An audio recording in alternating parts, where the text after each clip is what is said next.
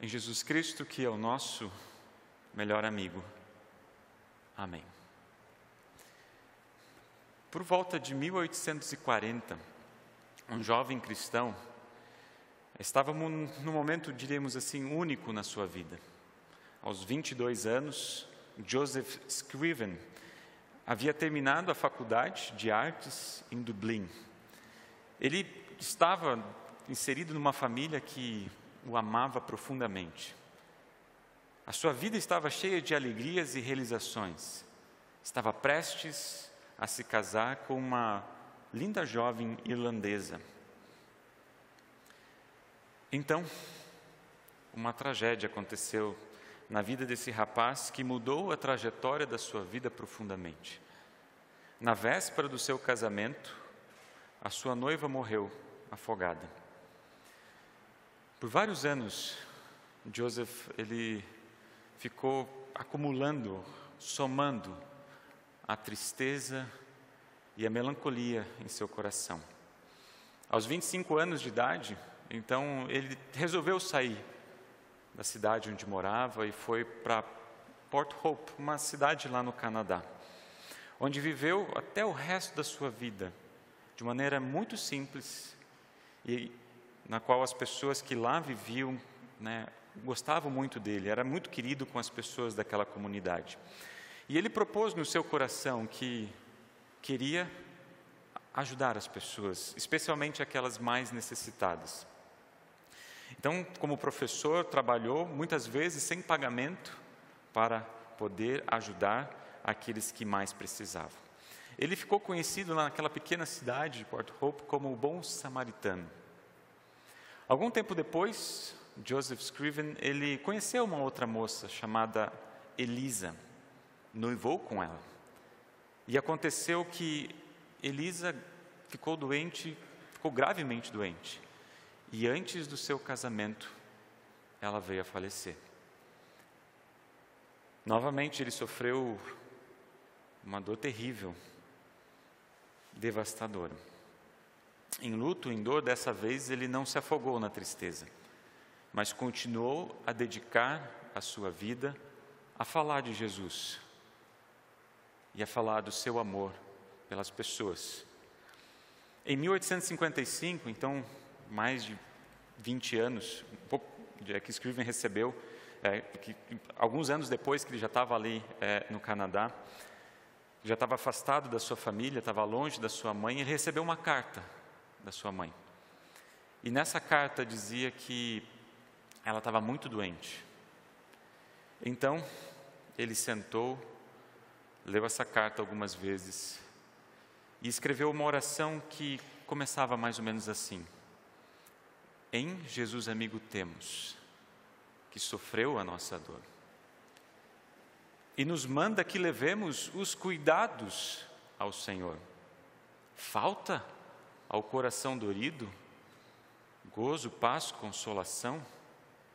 Leva ao coração ferido tudo a Deus em oração. Essa oração que a gente acabou de cantar, cantada hoje por milhares e milhares e milhares de pessoas, ela tinha como propósito inicial consolar a sua mãe, que estava doente. Ele jamais imaginou que essa oração seria entoada e cantada depois de tanto tempo, e por tantas pessoas, consolando tantas pessoas, assim como consolou ele naquele momento tão difícil que passou para continuar consolando você, a mim, a nós, com a mensagem: em Jesus, amigo, temos. Ao longo da narrativa bíblica, a gente vai perceber várias vezes Deus chamando, nos chamando de amigos. A gente tem um relato de Abraão, a gente tem um relato de Moisés. Em Êxodo 33, é muito interessante que quando é, é, que quando Moisés estava face a face diante de Deus, sabe, naquele momento que ele estava na tenda sagrada, então a gente percebe que é, na presença de Deus, diz lá em Êxodo 33, é como se Moisés estivesse falando com Deus face a face, como o seu amigo. Depois, em Isaías, falando a respeito do período do povo de Israel, ele diz: O Senhor diz, Você é meu servo, o povo que eu escolhi. Vocês são meus descendentes, descendentes de Abraão, meu amigo. Deus chama Abraão de seu amigo. No evangelho de hoje, vocês perceberam isso, né? Quando a gente estava lendo, a gente percebe que Jesus, falando com seus discípulos, ele diz: Eu não chamo mais vocês de empregados, de escravos, de servos, não. Eu chamo vocês de meus amigos. O apóstolo Paulo, dando sentido a esses textos e muitos outros, ele diz lá em 2 Coríntios: tudo isso é feito por Deus, o qual, por meio de Cristo, nos transforma de inimigos em amigos dele. E Deus nos deu a tarefa de fazer com que outros também sejam amigos dele. Olha só o que Deus fez: Deus nos transforma de inimigos em amigos. E no processo, quer que nós também transformemos as pessoas que estão ao nosso redor em amigos. Ele vai dizer em outra carta, lá em Romanos: Nós éramos inimigos de Deus mas ele nos tornou seus amigos por meio da morte do seu filho. E agora que somos amigos de Deus, é mais certo ainda que seremos salvos pela vida de Cristo. Éramos inimigos, mas agora somos amigos de Deus. Mas vale a pena a gente parar um pouquinho para pensar: o que é ser um inimigo de Deus? Já que o apóstolo Paulo reflete de uma forma muito clara que todos nós éramos inimigos de Deus. De uma forma bem simples, é o contrário de ser amigo. Na narrativa bíblica ou na linguagem bíblica, ser inimigo de Deus significa receber a sua ira. Vocês perceberam no, no, no Salmo 90? Fala como nossa vida ela, ela é curta, é como um sopro, como um sonho. Ela é frágil, é como uma erva. Por quê? Por causa do nosso pecado.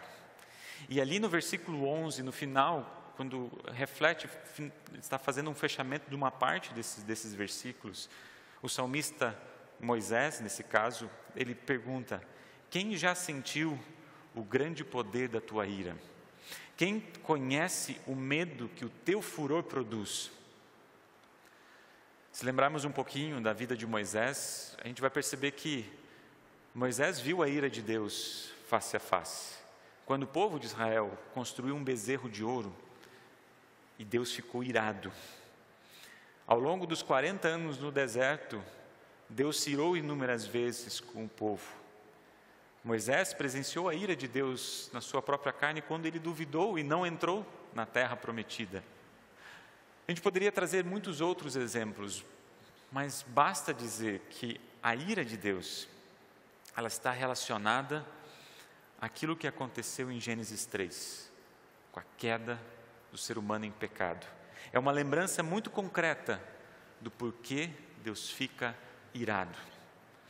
E para piorar a situação, o ser humano trouxe a realidade cruel que a Bíblia também chama de inimigo, que é a morte. Como diz o apóstolo Paulo em Romanos, o pecado entrou por meio de um só homem e o seu pecado trouxe consigo a morte. E como resultado, a morte se espalhou por toda a raça humana, porque todos pecaram. O inimigo final é a morte. Todos pecaram e a consequência do pecado é a morte. Joseph Scriven, ele enfrentou essa dura realidade da morte inúmeras vezes com pessoas muito próximas, muito queridas, pessoas que ele amava muito. Talvez nós tenhamos passado por isso recentemente. Muitas pessoas estão sofrendo porque perderam pessoas queridas na sua vida, estão sentindo a dura consequência do pecado, estão sentindo na carne o que, que é essa a morte, a morte física.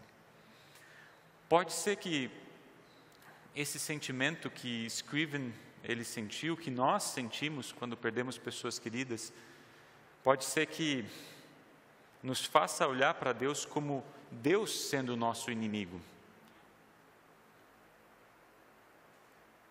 Mas não é assim que Joseph coloca na sua canção, não é mesmo? Não é assim que o apóstolo Paulo descreve quem é Deus. Não é assim que Moisés descreve, não é assim que Abraão descreve. Todos esses relatos descrevem Deus sendo nosso amigo, mesmo na realidade do pecado, ou especialmente na realidade do pecado. Esse Deus que chamou Abraão, Moisés, Paulo, que chamou eles de amigos, ele também diz para você, para você que está em casa, para você que está aqui na igreja, você também é amigo de Jesus. E Deus fez algo inimaginável para te resgatar, porque todos nós éramos inimigos de Deus. E todos nós, em Cristo, fomos resgatados. E Joseph Scriven sabia disso.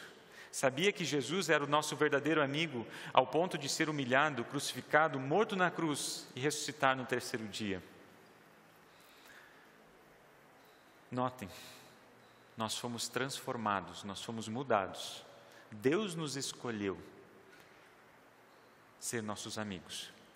Mas antes de Jesus nos chamar de amigos, ele diz no nosso texto que ele nos amou.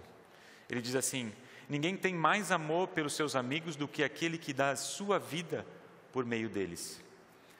Isso quer dizer que, por meio da palavra revelada, nós ouvimos essa voz gostosa do nosso amigo, do nosso amigo Jesus, do nosso melhor amigo, alguém que nós podemos confiar. E ele não diz somente as coisas que nós queremos ouvir, ou aquele colega que dá um, um tapinha nas nossas costas e diz: pode fazer o que vocês quiserem fazer. Esse amigo Jesus não vai dosar as palavras para dizer o que é realmente o pecado. Ele não vai se importar em ter que dizer não quando não é necessário, mas vai também dizer: espera aí, aquilo que você está fazendo estraga essa nossa amizade. Arrependa dos seus pecados. Veja só, quando estivermos na presença desse nosso amigo, buscando então o perdão e lutando contra as nossas fraquezas, ele diz: Venha cá, coloque a sua cabeça no meu ombro. Eu posso te ajudar, eu quero te ajudar. Venha todos vocês que estão cansados e sobrecarregados, que eu vou dar descanso, eu vou dar perdão. Jesus está dizendo algo muito importante, muito relevante. Deus escolheu você para ser amigo dele. Como é que nós sabemos disso? Pela palavra, pela sua voz. E baseado nessa palavra que Joseph Scriven demonstrou isso de forma muito clara quando ele disse: Cristo é verdadeiro amigo.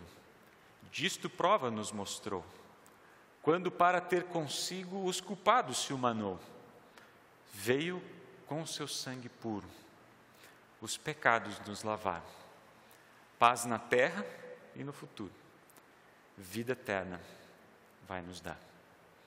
Sim, em Jesus, o nosso amigo temos vida e vida eterna. Hoje também lembramos do Dia das Mães, nossas queridas mamães. Temos algumas aqui na igreja, outras estão em casa. Que presente vocês que são filhos gostariam de dar para suas mães? Deixa eu refrasear um pouco isso. O que, que vocês, mães, gostariam de receber dos seus filhos?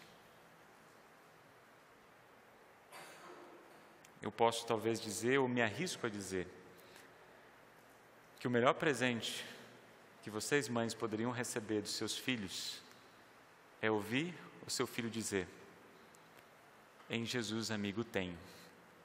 Amém. Que a graça de Deus, o amor de Cristo Jesus, esteja no coração e na vida de todos nós. Amém.